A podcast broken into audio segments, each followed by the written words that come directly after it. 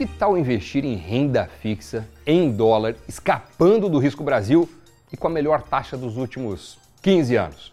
Os títulos americanos estão em patamares que há muito tempo não se via. É hora de entrar? E se for, como fazer isso aqui do Brasil? Assunto do cafeína.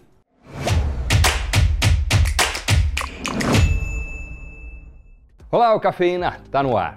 O perfil do Instagram Faria Limer Elevator, focado em conteúdos do condado, né, como eles dizem ali do mercado financeiro, Faria Lima, postou isso aí que você está vendo na tela, o gráfico dos juros dos títulos americanos de 10 anos. Você vê claramente que desde 2020, ano marcado nessa linha vertical cinza, o que aconteceu foi uma violenta estilingada nesses juros. E a legenda do post é a seguinte: Treasury a 5% ao ano é o nosso IPCA mais 7%, aquelas oportunidades que acontecem poucas vezes na vida. E é isso que a gente resolveu analisar no programa de hoje. Qual é a situação dos juros americanos? O momento é de entrar? E se for, como fazer isso? Vamos lá. Aqui no Brasil, você conhece os títulos públicos, aqueles que a gente sempre fala do Tesouro Direto. O equivalente a eles nos Estados Unidos são os títulos americanos ou treasuries. Os juros dos títulos são chamados de Treasury Yields. E os Treasury Yields, que são os rendimentos pagos pelos títulos do Tesouro Americano, estão nas máximas em cerca de 15 anos. Ou seja, se você investe agora, pode ter por algum tempo um rendimento em dólar atrelado à maior economia do mundo e com uma taxa melhor do que se você tivesse investido em qualquer momento de 2008, 9, 10 para cá. Não parece ser ruim, né? O Federal Reserve mostrando que vai continuar duro no controle da inflação, petróleo subindo por conta dos cortes da OPEP+, alguns riscos fiscais na maior economia do mundo. Tudo isso junto jogou os Treasury Yields para suas máximas desde 2007. Se você pega o título do Tesouro Americano para dois anos, na chamada ponta curta da curva, olha só o resultado. No momento em que a gente está gravando aqui, ele está pagando 5,13%, nesse caso, o maior nível desde 2006. O título americano de 10 anos, também nesse momento, está com uma taxa acima de 4,5% ao ano, maior patamar desde 2007. Tudo isso rendimento em dólar. Não dá para comparar com o rendimento do Tesouro Direto em real. Primeiro, pelo risco que aqui é muito maior do que o risco de lá. E também pela moeda. A título de curiosidade, olha o que aconteceu com o dólar nesse mesmo período aí de 15 anos. Começo de 2007, ele estava em 2,10. Agora, quando eu estou gravando aqui, está na casa dos 5, uma alta de 138% no período em relação ao real.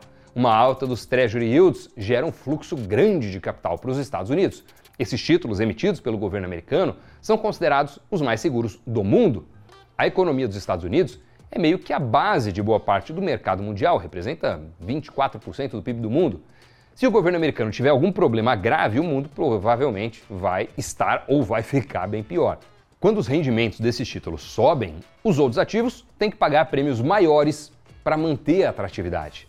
Os yields, os juros dos títulos públicos americanos, meio que servem de comparação, de referência para qualquer investimento. E o que dizem os analistas na conjuntura atual? O JP Morgan, por exemplo, estava recomendando a compra dos títulos americanos, falando que quando o juro nos Estados Unidos começar a cair, os títulos atuais se valorizarão. Importante, eles enxergam que o ciclo de altas por lá já está para se encerrar. Aí entra a marcação ao mercado.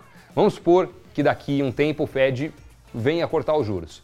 Os títulos emitidos agora, quando as taxas estão mais altas, tendem a se valorizar frente aos que virão depois, já que vão pagar taxas menores. Então, um título que paga taxas mais altas vale mais do que um título que paga taxas mais baixas. Em entrevista recente, em um evento, a Marina Valentini, que é estrategista global do banco, falou que juros de 5,5% nos Estados Unidos é algo muito alto e que assim que o Fed fizer cortes, os títulos atuais podem subir até 11% na marcação ao mercado. E essa, no geral, é a visão dos analistas do JP Morgan. Já o Bank of America foi do outro lado, trazendo uma visão um pouco mais temerosa para quem queria comprar títulos do Tesouro Americano. Dois grandes vendo cenários bem diferentes. Em relatórios, o BOFA destacou que estava abandonando a sua recomendação de compra dos títulos de 10 anos porque via a chance da taxa subir ainda mais. Como principal justificativa para isso, estava o fato de que eles interpretam que as políticas do Fed, por enquanto, podem não ter sido restritivas o suficiente. Como eu já falei, os títulos para 10 anos estão pagando por volta de 4,5%. Se no futuro novos títulos pagarem mais, quem comprou agora se prejudica na marcação ao mercado. O título que está pagando menos vai valer menos do que um título que venha a pagar mais. E tem gente por aí também apontando outros fatores para manter o pé atrás com os títulos do Tesouro Americano.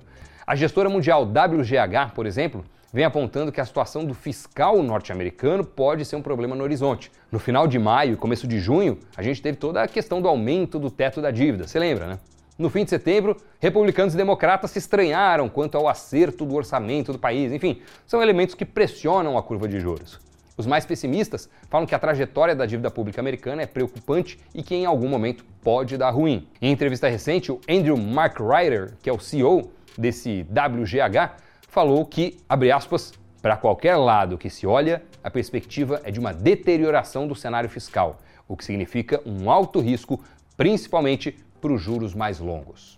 Fecha aspas. Se a situação dos Estados Unidos voltar a ter problemas, investidores vão exigir mais prêmio, ou seja, juros mais altos para comprar a dívida americana. E aí, os rendimentos tendem a subir mais no futuro. Como qualquer outra decisão de investimento, aportar em treasuries também não é fácil. Mas como é o ativo mais seguro do mundo, tem muita gente que defende que a renda fixa americana tem que estar tá em qualquer carteira, de qualquer investidor. Sendo um investidor brasileiro, a proteção seria até dupla, pelo risco do país, muito menor do que o risco Brasil, então uma forma de você diversificar, não deixar todo o seu patrimônio exposto ao risco Brasil, e também pela moeda, muito mais forte que a moeda brasileira. E se esse argumento fizer sentido para sua estratégia, a boa notícia é que não existiu, nos últimos 15 anos, momento melhor para comprar esses títulos.